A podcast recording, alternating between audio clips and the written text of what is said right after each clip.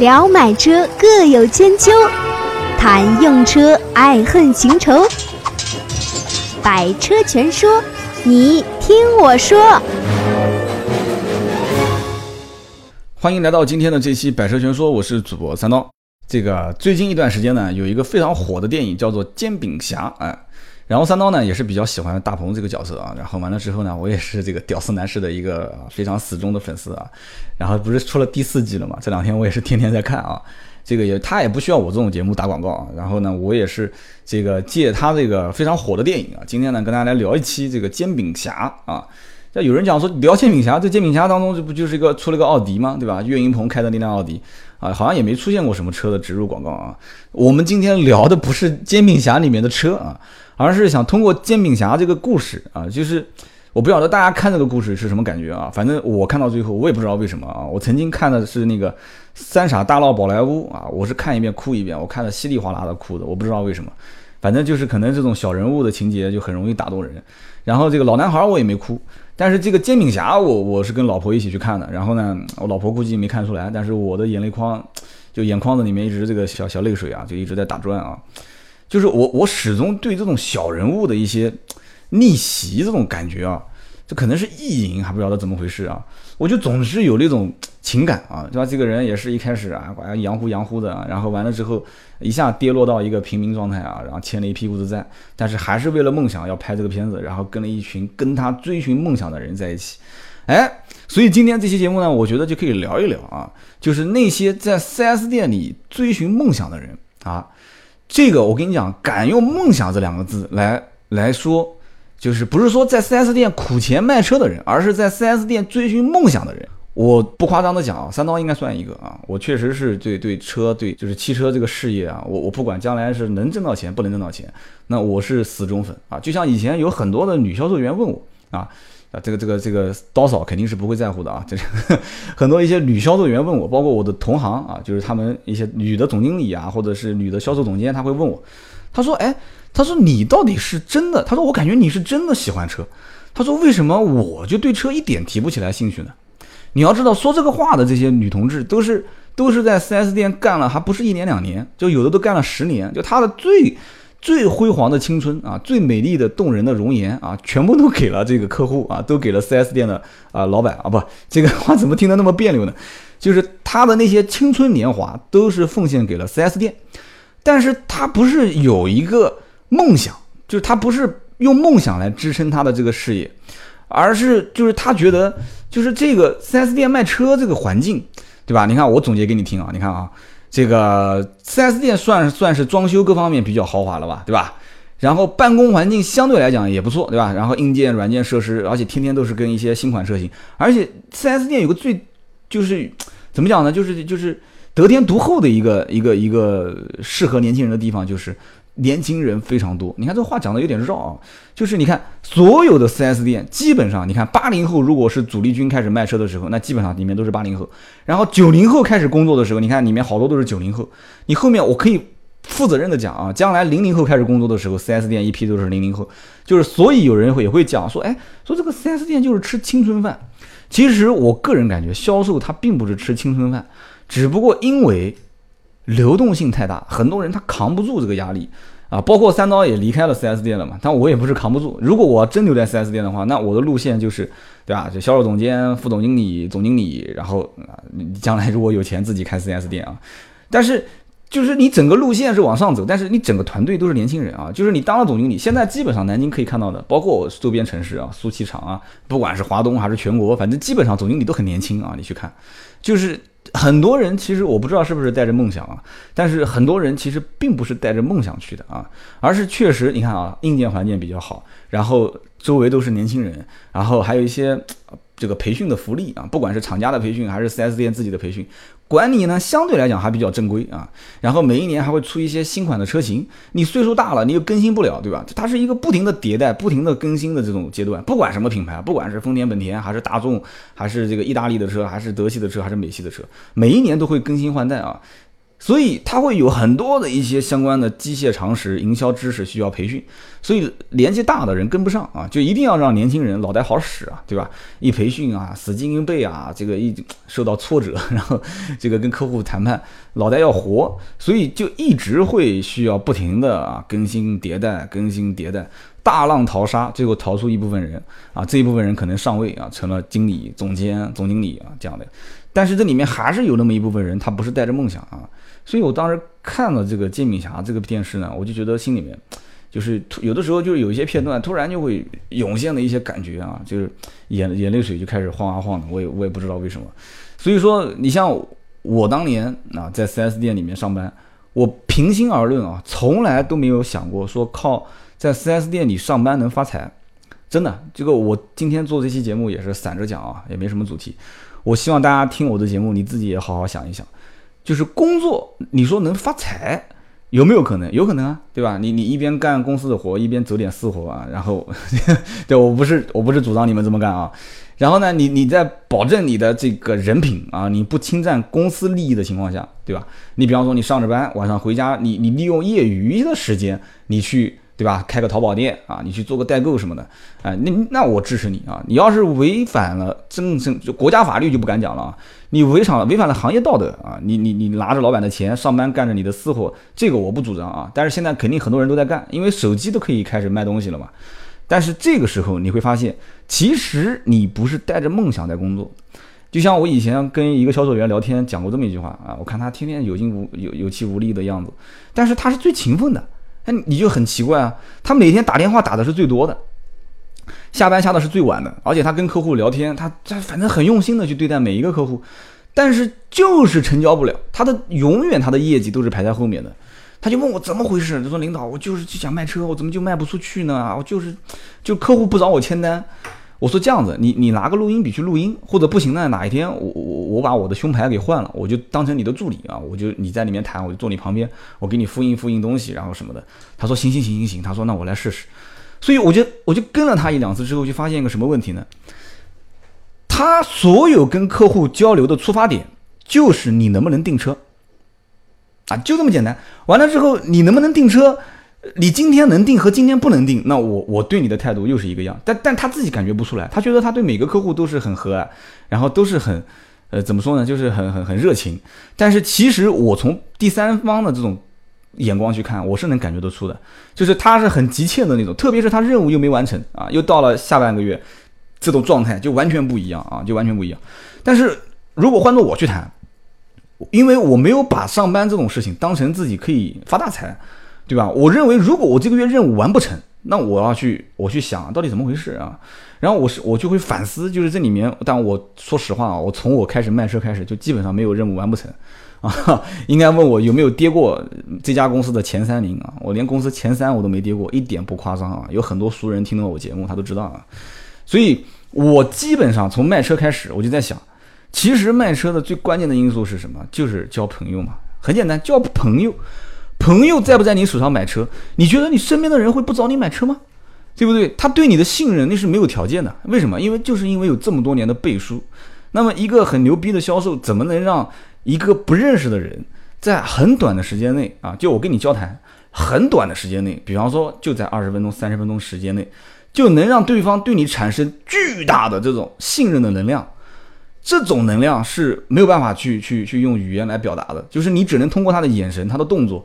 而且他愿不愿意跟你交谈啊？交谈到哪一步？他是不是可以跟你唠家常啊？就是他对方是不是可以跟告诉你，他家还有一个在国外念大学的一个女儿，还会把他女儿的照片拿出来给你看，说长得很漂亮，是不是还会问你说，哎，小伙子，你结过婚没有啊？啊，这个刀嫂这一期节目千万不能听啊！就曾经有客户确实这么干过啊，就是聊到最后就已经聊到这个份上了啊。就是问你小伙子不错啊，你结没有结过婚？然后你啊，现在这工作干的怎么样？大概收入是多少？就基本上今天他来就不是买车的，就是跟你谈了，就是你将来 啊，就大概就这么回事啊。就是你能不能干到这一步啊？我相信绝大多数的销售是干不到这一步的啊。那怎么办呢？那就只能可怜巴巴的求对方说啊，你今天能不能定啊？啊，你今天能定，那我今天给你跟领导申请价格啊，我一定价格拿的比其他店便宜，我一定价格会怎么样？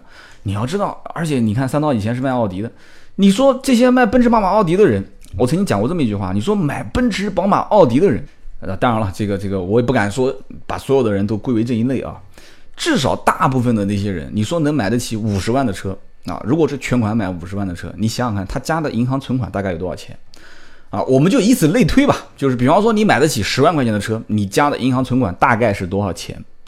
啊，有人说那怎么着也得个二三十万吧？你二三十万的现金存在银行里面，拿十万出来买车，差不多吗？啊，有的人想说那那有可能四五十万吧，差不多啊。我个人觉得三十万往上跑，三十万往上跑，就按中国人绝大多数的这种。观念啊，有个二三十万的存款，拿个十万买车，那个十万块钱什么理财啦啊，养个老啦，这个防止生个病啊什么的，这个都能理解。那你说一个买四五十万的，买一百万的这些奥迪、宝马、奔驰的车主，你说家里有多少存款？你以此类推嘛，翻个四倍到五倍，对吧？而且这些人这是存款啊，这只是存款，这些人手上还有生意，对吧？固定资产啊，就是流动资金啊这些，我们就不讲了，对吧？就正常一个月流动个四五十万、二三十万啊，这几百万、上千万这些。都有都有，所以你认为就是在销售员的概念里面说这个客户啊，认为说这是其他家比我们家多让两千块钱，就这个两千块钱对于一个销售员、销售顾问来讲啊，我们就按照销售顾问一个月拿一万块钱吧，一个月十二万啊。但是很多人都是开销也很大，拿得多花的也多嘛，对吧？现在很多人都是这样。就算你家里有个二三十万存款吧，我可以打赌，我可以说打保票讲，很多绝大多数现在在卖车的这些销售，包括经理、总监这些人，想和三刀互动，你也可以搜索微博、微信“百车全说”。如果不啃老啊，没有没有老爷子撑着啊，这些家里他手上能有个二三十万、三十万往上跑的存款。绝不可能，很多都是啊，我身边好多人都是，啊，一听说说啊，你能拿出十万现金啊，啊，觉得拿十万现金就很夸张了啊，那自己都是开奥迪的啊，开宝马、开奔驰的，拿不出十万块钱现金，提前消费嘛，对吧？面子工程嘛，很多人都是这样，所以很多的一些我们能了解到的车主其实不是这样子的，他们自己有一个生意，而且都是一路从外地到了这个城市啊，很就像那个《屌丝男士》里面的那些啊，从外地过来的打拼的这些人一样的，那。其实他打拼就是为了出人头地啊！他打拼，结果打拼到一定程度之后，他有了一些积蓄，他需要买个奔驰、宝马、奥迪。就像我前面讲的嘛，有些人买车啊是为了这个什么啊，是代步的工具；有些人买车是为了社会的地位啊，呃，这个证明自己嘛，对吧？有些人买车是为了当玩具。那他想要用这个车，用这个车的品牌来证明他的社会地位，你觉得一两千块钱？在你的感觉当中，对吧？你觉得三千块钱，在你的印象中，你刷三千，你这个月工资可能三分之一就没有了，对吧？你的银行存款按比例，你看三千块钱已经算不小的数目了。你对于一个银行存款有四五百万啊，有一两千万、两三千万啊，甚至更多的这个老板来讲的话，你觉得这个钱对他来讲，这个概念是什么个概念？就像你现在花五十块钱这个概念，估计是一样的啊。你买一样东西。买个笔记本电脑多五十少五十，你在意吗？那如果是两边都是服务差不多，但是有一家有一些服务更好、更专业的一个销售员在你面前，而且你感觉这个人将来就是长期会在这个地方做电脑生意，将来他甚至于都可能成为老板的这么一个人，他是带着梦想去卖电脑的这么一个人，你会在乎这五十块钱啊？我觉得很多人是不会的啊，至少在我身边很多人是不会的。但是你要是太离谱的，你宰他那是不行的啊，就是按照正常市场行情，正常的行情就 OK 了。所以这个梦想，其实我我觉得在很多人当中都没有啊，在很多的汽车销售员当中都没有。特别还有一类啊，刚刚正好我提到了这个外地的过来打打打拼的这些人啊，就是很多的外地在南京打拼的一些汽车销售的一些同事啊，就有些也在听我的节目。我有一种切身的感受是什么呢？他们喜不喜欢车呢？有的人还算是比较喜欢车，但是如果一个东家就是这个主家，就是 4S 店嘛，就是经销商集团，他的给予的就是这个提成激励的方案，一旦有所变动，刚开始可能还好，但是最敏感的还是这一部分人。其实我也能理解为什么呢？他要首先打拼，要打拼什么呢？要打拼一些积蓄，要付房子的首付，然后要买房，要结婚，要生孩子，还要买车。那很多人最后发现房子也买不起了，怎么办呢？那就先买辆车吧。所以很多的。这个外地的在南京打拼的都是房子没买，车先买了。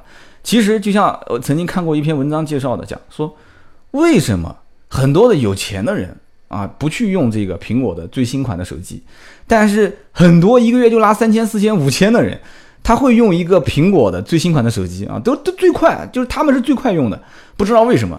后来我看那篇文章写的是相当有道理啊，我觉得他当然是这么分析的啊，几句话就能讲清楚了。他说，如果一个屌丝啊，就一个月就拿几千块钱工资的屌丝，他看看房子，他发现就拼一百年他也拼不起来这个房子啊，就就就就首付款对他来讲就是一个天价，对吧？有很多地方首付款都是一两百万啊。呃，几十万的首付款，他也觉得就一个月拿个三五千块钱，一年才五六万块钱，四五万块钱，那就是十年才能付首付，十年黄花菜都凉了啊！别人的儿子都可以打酱油了，那怎么办？车子也买不起啊，车子要付个首付，车子也能买得起，可是车子买完之后，你得养它，对吧？那个加油费、停车费、违章曝光费，然后车子的保险、维修、保养，我的天，一堆，想想就头疼。所以说，屌丝觉得说买车回来还得养它，那。啊，就就看了半天，发现说手机呀，对吧？手机你用个安卓机，天天还得要去清内存，然后要什么刷系统，然后下几个软件就卡，对吧？天天屌丝也没什么事，在家就宅在家里面，不是玩电脑就是玩手机，对吧？然后下一点这个岛国小电影，然后这个内存一下就不够了，然后就很头疼，这怎么办呢？对吧？哎，苹果手机可以干到这件事情吗，对吧？苹果。苹果那给你一个六十四 G 对吧？给你一个十六 G 基本就够用了嘛，对吧？然后手机又不卡，拿出去又有面子，对吧？然后上下班又可以陪着你，晚上躲着被窝也陪着你，对吧？在厕所卫生间也可以陪着你干点羞羞的事情。所以说这个手机，屌丝觉得花这个钱的成本和得到的回报是完全不成正比的啊。所以说很多的一些人他实现不了这个梦想，那怎么办呢？哎，手机这个梦想。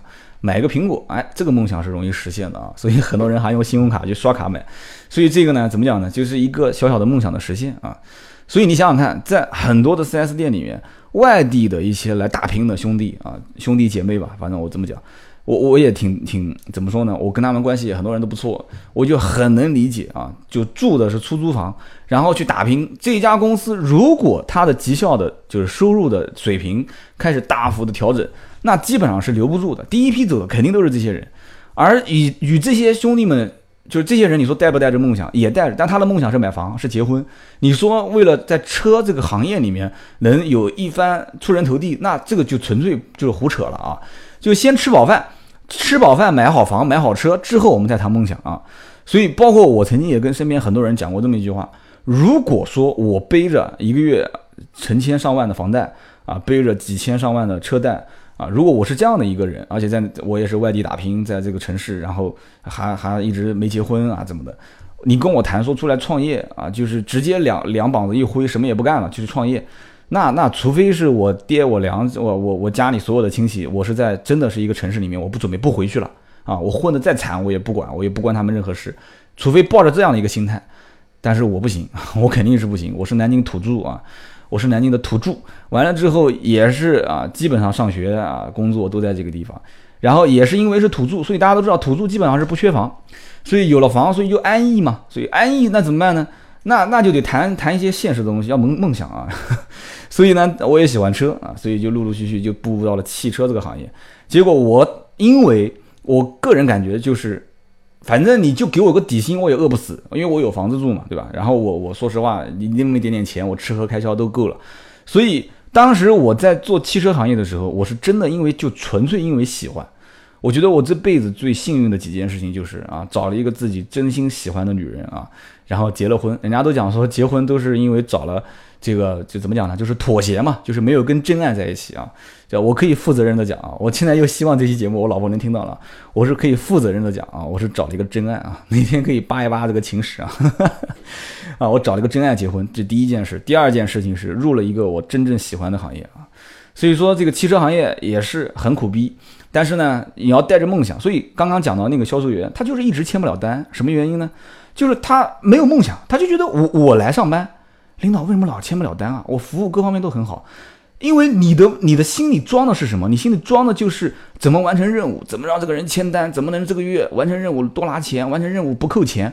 你就是天天想着这个东西。但是我不是这么想的，我我无所谓你扣不扣钱。